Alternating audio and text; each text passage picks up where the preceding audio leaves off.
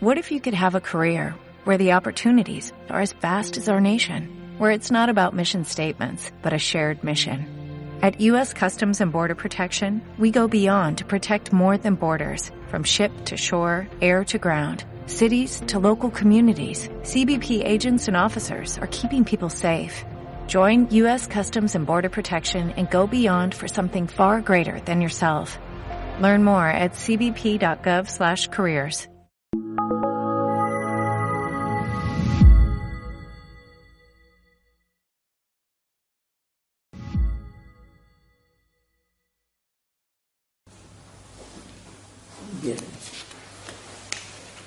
Entonces, después del juicio, el juicio se entiende particular, es decir, el juicio que nos hacen a cada uno,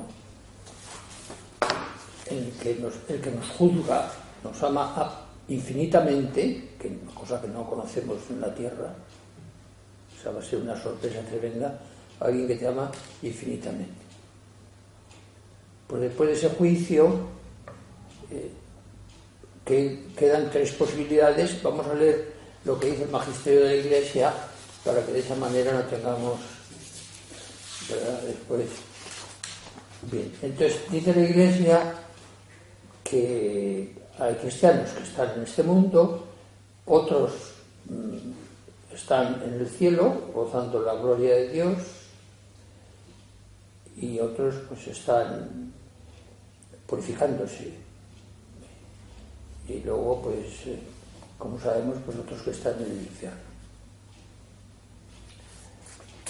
Bien, entonces eh, estamos con el tema del infierno en primer lugar. No vamos a dedicar mucho tiempo al infierno, pero tampoco nos lo podemos quitar del medio. Como sabéis, hay muchas opiniones, ¿no? No sé si pertenecéis a un mundo de gente muy tranquila o un mundo de gente un poco movidilla ¿eh? que opina de todo y tiene criterios para todas las cosas de esta vida. En donde hay un, un, una gente que piensa que van muchos al infierno y otra que piensa que no va nadie y otros incluso piensan que no hay infierno. Pues este no es un tema mm, imposible de conocer porque dentro de relativamente poco tiempo nos lo van a resuelto non es un enigma muy grande. Y como esta pregunta se la hace al Señor el Evangelio, pues no hay más que ver lo que dice el Evangelio. Yo lo que he notado, que es lo único que se me ocurre así decir, es que cuando les preguntas a los niños y a las niñas que, que hay infierno, pues te dicen que sí, porque está en el catecismo, y ellos tienen que contestar a lo que les enseñan en clase. ¿no?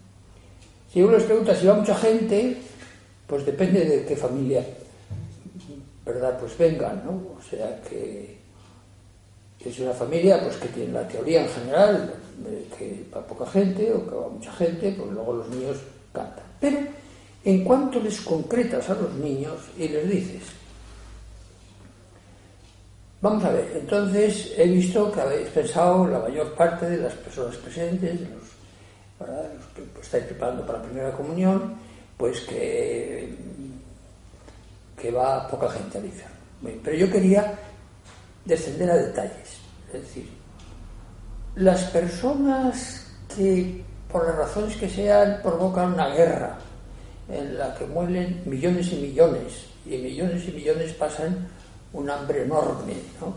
y millones y millones pues eh, verdad pues son pues, están asustadísimas, ¿no? O sea, que ni duermen ni viven, ¿no? se consumen. Bueno, ¿esas a dónde van? Bien, unánimes, niños y niñas, una sola boche, todos a la vez. Al infierno, muy bien. Y así seguimos, no quiero cansaros mucho, y lo mismo, pues, que se hace con los que venden drogas y van a las puertas de los colegios para que los niños eh, pues se aficionen a este negocio ¿Y qué pasa con los que roban el dinero a los pobres? Porque se quedan con dinero que tenía que ser pues para educación, para sanidad, etcétera, y, luego lo quedan y todo es al infierno. ¿Y qué pasa con los que raptan niños y luego los venden para una cosa para otra? Es decir, pues a veces para hacer trasplantes de órganos, si es que los niños son un poco espabilados, saben lo que es trasplantar órganos. ¿Y qué pasa? Y, todo es al infierno, al infierno. Y al final te quedas mirando a los niños y dices, entonces tampoco va tanta gente al cielo, ¿no? Porque estos del infierno no tienen trasvase. ¿eh? Muy bien. Segundo punto, el purgatorio. El purgatorio es el estado de los que mueren en amistad con Dios, pero aunque están seguros de su salvación eterna, que es una cosa importante, necesitan aún de purificación para entrar en la eterna bienaventuranza. Pues aquí también hay desde eh, una parte de los cristianos que, pues que dicen, yo, eh, eh, mire usted, padre, ¿no? yo el purgatorio lo firmo en blanco. O sea, que, que me ponga lo que Dios quiera, porque yo una vez que esté asegurado del cielo, pues purgatorio. Y luego muchos predicadores pues que dicen que ojo, que esto del purgatorio es terrible, que se pasa muy mal y todas esas cosas. Bueno, yo creo que como tratándose de Dios, pues hay que tener una visión siempre de la enseñanza de Jesucristo, que es la infinita bondad de Dios, pues entonces hay que pensar que, pues que el purgatorio es una cosa eh, dentro de lo que no es muy bueno, es buena, ¿eh? porque es la salvación eterna, que es la gran meta que tenemos que tener. Bien, y entonces, pues, la explicación del purgatorio es muy sencilla. Es decir, tú no puedes entrar al banquete de bodas, no puedes ir a la casa de Dios, es decir, a ese lugar mm, tan bellísimo y tan lleno de bondad y de luz, no puedes ir con unos trajes inadecuados, porque son poco elegantes, porque son zarapastrosos, porque porque hueles mal, ¿eh? porque resulta que no es que tengas el pelo largo, sino que lo tienes sucio, que eso no está nada bien, por lo que sea, ¿no? Y entonces, pues, pues hay que prepararte. Y entonces, pues te preparas y cuando estás preparado, pues vas. Eh, una vez observé dos chicas muy jóvenes que iban eh, vestidas de una manera muy sencilla, una blusa, un pantalón, eh, pues, lo que se llaman vaqueros, que nadie sabe por qué se llaman vaqueros, pero en fin, y es para montar a caballo, pero una tela especial. ¿eh? Y, y luego, pues, eh, esas mismas criaturas, al cabo de cinco horas o seis, porque era pues, los alrededores de un circo, un circo bueno, pues las maquillan, las visten. yo creo que esta es una manera de entender el purgatorio muy bien. Yo no me quiero ir al cielo. ¿eh? Después del juicio he visto que aquí hay que me tengo que bañar, que me tengo que limpiar, que me tengo que, vestir pues con la vestidura blanca, que es una vestidura de luz, y así no se puede uno presentar delante de Dios. Por lo tanto, no, me diga nadie nada, yo me voy allí y allí que pues ya pues, no puede haber penas de, castigo al cuerpo, porque el cuerpo está, no, no está allí, en el purgatorio. O sea, por lo tanto, no está. Bueno, y ya de aquí pasamos a pasamos ya a hablar del cielo. Tenía una historieta, que no sé si voy a saber contar bien, que es un niño pequeñito que está con una catequista que no es de muy buena doctrina. Eh, este además, eh, eso está cogido de una religión cristiana que no es la católica. ¿no? Total que el niño le, le, está contando a la catequista que Jonás pues se lo tragó la ballena.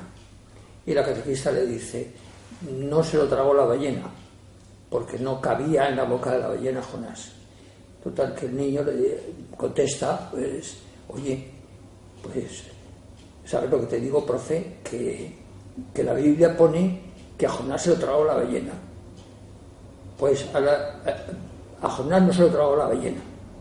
Y entonces dice el niño, pues yo lo que voy a hacer es, cuando llegue al, al cielo, le voy a preguntar a, Jonás si se lo tragó la ballena o no se lo tragó la ballena. Y le dice la, la profe, pues eh, no se lo tragó la ballena. Y dice, pues mira, tú cuando te vayas al infierno se lo preguntas a Jonás, si, está, si no está en el cielo, pues lo preguntas directamente a Jonás. Esa es la percepción del niño que tiene pues esa actitud tan limpia y tan... Tengo otra de niños también porque eh, los niños, para algo les quería el Señor. ¿eh?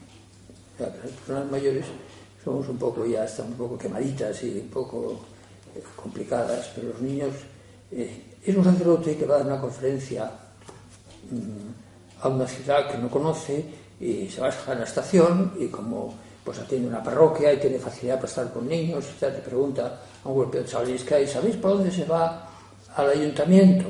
Y, se lo dicen. Y uno que le acompaña y le pregunta que qué va a hacer en el ayuntamiento. Y le dice, pues voy a dar una conferencia. Y, y, de qué vas a hablar en la conferencia? Le dice el niño pequeñito al, cura. Y entonces el cura dice, voy a hablar de cómo se va al cielo. Y le contesta al niño, pero ¿cómo vas a saber tú cómo se va al cielo si no sabes ir al ayuntamiento? Bueno, pues este es el, el tema de, la, parte que tiene que ser más importante de esta meditación de hoy, que es el, eh, el cielo. Entonces, eh, en el cielo también, eh, pues hay, hay gente pues, que, que tiene mm, hay muchos cristianos, muchísimos cristianos, una inmensa mayoría de los cristianos tienen unas ganas enormes de estar en el cielo. Eh, no porque se esté mal en la tierra, no, sino porque, porque tiene ganas estar con Dios y de ver a Dios. Y Pero pues hay otros que tienen sus dudas, ¿no? Es decir, uno de los relatos más repetidos, eh, pues diríamos, en el mundo de las anécdotas sobre el cielo es el que se cuenta de la famosa Virgen de Lucerini, que mm, estamos en este momento pues eh, en Montecassino. Y, y allí en Montecassino pues hay un, un fraile que tiene un monje, es como se llama concretamente, pues que tiene eh, dudas sobre temas del cielo, sobre temas del cielo, sobre el cielo. Porque él, pues, ¿verdad? Es un hombre, es un monje trabajador, es un hombre que reza, es un hombre limpio, que tiene todo cuidadísimo, es un hombre que llega apuntado a todas partes y pues cuando toca la campana, pues él ya se pone en marcha, y ya cuando toca la segunda campana ya está en su sitio. Y, y le dice a la Virgen que a él le parece que el cielo va a ser aburrido, ¿eh? cosa que aparece en millones de chistes, ¿no? Sobre el cielo, como sabéis, igual que yo. No sé si millones, pero por lo menos bastantes. Muchísimos chistes. Entonces la Virgen pues le, dice, le sonríe, es lo que hace siempre la Virgen, y le dice que, le va a atender a su deseo. Y, así está fuera de, de Montecassino, debajo de un arbolito, disfrutando de la naturaleza, del silencio, y, de repente llega un pajarito, y el pajarito se pone a, cantar. Y el monje se, eh, se queda gozando de la, de la, música que no ha habido nunca de ese pajarito tan formidable, ¿no? Y claro, pues pasa un tiempo y el pajarito se, se va, se calla y se va. Y vuelve al monasterio y, y, se encuentra con que había pasado 100 años. Hay otras, por ejemplo, en las cantigas de Alfonso el Sabio, pues han pasado 200 años. Y otro monasterio que hay en otro lugar del Finisterre, pues había pasado 300 años. Es lo mismo, pero había pasado muchísimos años. Entonces ni conoce, eh, el, Alfonso el Sabio habla de que, de que era el prior. Y hay una especie de caramismo, pues, ha faltado el prior, ¿dónde está? Lo empiezan a buscar, no lo encuentran, estaba con el pajarito. Eh, y entonces la Virgen pues le hace ese favor de entender que, fíjate, si oyes una música celestial, nada más que una música celestial nos lleva a ver a Dios, pues imagínate lo que es el cielo. A un niño que estaba muy enfermito, muy enfermito, eh, no diríamos físicamente, sino psíquicamente, ¿no? pues, eh, eh, pues fue un periodista, porque era una especie de congreso y habían ya unas criaturas para que pudieran hablar con ellas, y le preguntó un niño pues con unas limitaciones para nosotros pues muy marcadas. Se le preguntó que, ¿qué tal? Y dice, bien. ¿Y te portas bien? Y dice, sí. ¿Y por qué te portas bien? Y dice, porque quiero llegar al cielo. Y entonces el periodista desea andar un poco más y le pregunta, ¿y qué es el cielo? Y ese angelito pues le contesta, es muy sencillo, es Dios por dentro. Dios por dentro. Bueno, pues ahora eh, vamos a hacer una cita de, uno de los personajes eh, más importantes, yo creo, de la historia del mundo entero, que fue un, un hombre que reinó durante 50 años, ¿eh? En guerra o en paz, pero 50 años no es fácil, ¿eh? y sobre todo en su tiempo, que es el siglo XVII, ¿no? el siglo VII, perdón, me he confundido. Y a lo mejor me he confundido también con lo de séptimo, pero, pero eso es lo de menos. Entonces escribe esas gentes que hacen diarios y dejan constancia de lo que están pensando en un momento determinado. Y dice, he reinado más de 50 años. He amado, he sido amado por mis súbditos. He sido temido por mis enemigos y respetado por mis aliados. Riquezas, honores, poder, placeres. Aguardado mi llamada para acudir de inmediato. No existe terrena bendición que me haya sido esquiva. En esta situación he notado diligentemente los días de pura y auténtica felicidad que he disfrutado. Suman 14. Y a continuación dice, hombre, no cifres tus anhelos en el mundo terreno. Bueno, no vivía mal, como se puede ver. es decir, que, y además, pues eh, eh, llegó a hacer eh, auténticas joyas de arquitectura. en fin, bien. Pues Ahora hay una pregunta que nos hacemos para ya terminar esta meditación sobre el cielo, que yo creo que es muy interesante, ¿no? Y que hace referencia al matrimonio, porque hasta ahora pues hemos dicho una serie de cosas que, no pues, están directamente dirigidas al amor de un hombre y una mujer, y cuando pasemos ya a la meditación correspondiente pues, a las hijas y a los hijos. Entonces, ¿hay matrimonio en el cielo? O sea, el amor, eh, pues de que se tiene el recuerdo de la primera, donde os conocisteis, ¿eh? sabiendo que en el mundo hay tantas maneras de casarse, tan diferentes, de que conectar un chico con una chica, pero en fin, en lo que se llama la edad del amor. Siempre hay un curioso que dice que también a los 90 es la edad del amor. Bueno, sí, pero de otro amor. Bien. Y entonces, pues, ¿qué pasa con esto del matrimonio? Porque algo dijo un papa y se, organizó un bollo de una serie de gente que yo creo que, que tienen carácter peleón. O sea, que eh, la cultura griega dice que lo que hay que hacer es pensar. ¿eh? La cultura griega nos ha enseñado que lo que tenemos que hacer es reflexionar. La cultura griega nos dice que no hay que ser tan repentinos, sea, que no hace falta hablar tan pronto ni tan deprisa, sino que hay que las cosas madurarlas. Entonces, lo primero que hay que ver es qué pasa, qué diferencia hay entre la tierra y el cielo. Pues entonces la diferencia que hay entre la tierra y el cielo, pues es que mientras estamos aquí en la Tierra, los seres humanos, pues eh, nuestra alma es un poco extraña al, universo creado. Un poco o muy extraña, lo que queráis. ¿Por qué? Porque nada de lo que existe en la creación, eh, nada va a pasar a otra vida.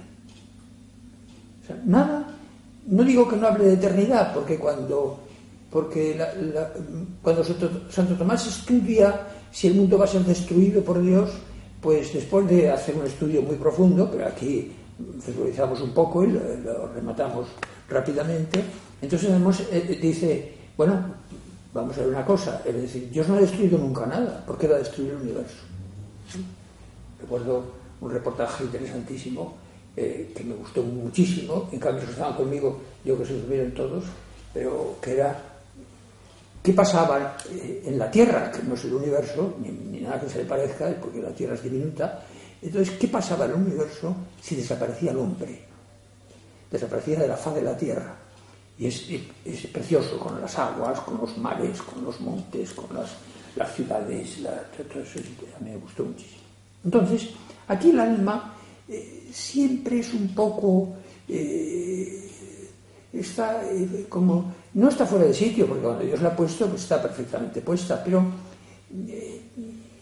en fin, es un espíritu y todo es tan, tan, toda naturaleza, es decir, la vegetal, los bichitos pequeñitos, minúsculos que dan la lata o que no dan la lata y que hacen mucho bien. En fin, pues, porque. Entonces, aquí el espíritu es un poco como fuera de sitio. En cambio, el cuerpo, que es un mamífero, somos mamíferos, pues eh, no nos parecen mucho a las ballenas, pero hay otros mamíferos que son terrícolas.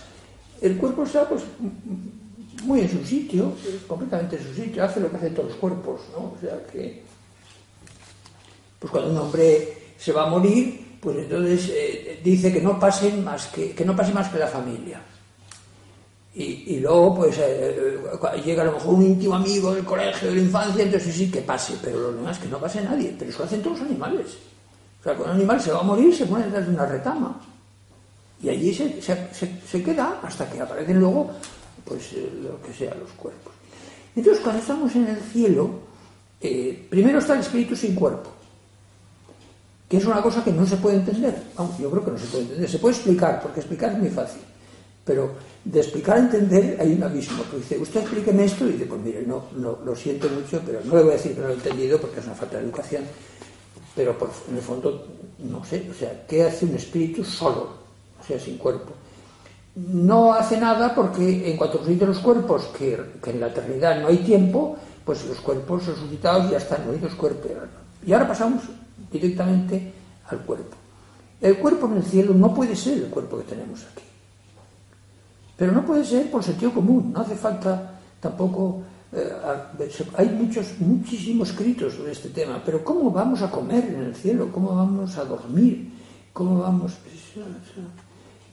¿Cómo funciona un cuerpo que no tiene aparato digestivo, que los nervios funcionan de otra manera, que los músculos no sé qué? Pues que pues, eh, es un cuerpo, eh, como, se dice como ángeles, ya lo dice el Señor, ¿para qué nos vamos a molestar? No somos ángeles, porque no somos espíritus puros, pero seremos como ángeles. Entonces, sin entrar en honduras eh, pues, eh, teológicas, sino simplemente eh, terminamos de una manera, pues yo diría, pues muy bonita. Es decir, lo que está claro es que en el cielo, pues todos los amores que se han tenido en la tierra limpios, se conservan en el cielo. ¿eh? Todos. O sea, todos los amores. El amor, todos. ¿eh? Los más grandes ya sabéis cuáles son, pero en fin, están allí, están todos. Y está, existen todas las reuniones de la gente que se ha tenido relación, por lo que sea. Bien. Y, y entonces, claro, ¿qué amor más grande puede haber que el amor de un, un hombre y una mujer que son una sola persona. Porque siempre se explica en la lengua española, como habrán visto ustedes, siempre se dice lo mismo, ¿no? O sea, que, que es una sola carne, y una sola carne. Pues la palabra carne no se utiliza en español para manifestar. No se puede decir, dos carnes que se convierten en una carne. No, son dos personas que se convierten en una persona. Esa es la teoría de los juristas, de los canonistas.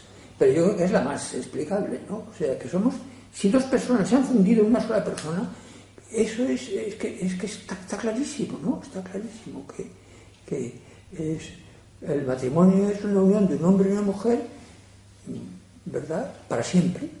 Y ya está, para siempre. Pues, eh, por lo tanto, las personas casadas tienen que pensar lo mismo que Santa Teresa cuando se le había ocurrido, con esa mm, vitalidad tremenda que tenía, ¿no? Esta mujer que Ah, yo creo que ha escrito como nadie en, el mundo femenino, porque los hombres y las mujeres no escriben igual.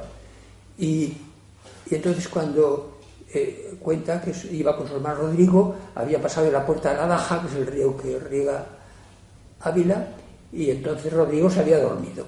¿eh? Y lo llevaba en brazos con muchísima dificultad, porque pesaba más que ella, y estaba en, el crucero, y, entonces le decía... Eh, eh, a Rodrigo, Rodrigo es para siempre, para siempre, para siempre, ¿no? Y comentaba San José María Escriba, adverbio que ha hecho inmortal Teresa de Jesús. Entonces, marido y mujer para siempre. ¿Y qué decimos de los hijos? Nada, porque los hijos vienen después. Y cuando vengan los hijos, ya nos ocuparemos de este. Por lo tanto, eh, yo les eh, animaría con todo el cariño a que pues, meditaran todo lo que pudieran con. Utilicen su inteligencia, su experiencia de la vida, eh, todas las enseñanzas que ha recibido de pequeños y de mayores, lo que ha conocido, para pensar lo que es el cielo. Aunque no lo entiendan, uno de los grandes éxitos de la música que ha habido en la historia de la humanidad, pues la escribió, lo ha escrito un ciego. ¿eh? Y, y, refleja pues los olores, las flores, las hojas de los árboles, la humedad del suelo, todo eso está reflejado en la música. Y, y, dice, pues si no lo veía, pero se lo contaba a su mujer. Entonces, pues, vamos a decirle al ángel de la guarda que nos cuente un poco cosas del cielo para que tengamos esa música que nos anima a seguir caminando.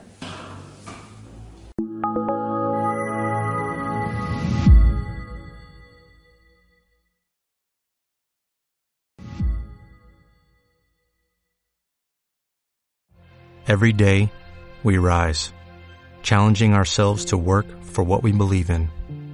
At U.S. Border Patrol, protecting our borders is more than a job, it's a calling. Agents answer the call, working together to keep our country and communities safe. If you are ready for a new mission, join U.S. Border Patrol and go beyond. Learn more at cbp.gov/careers.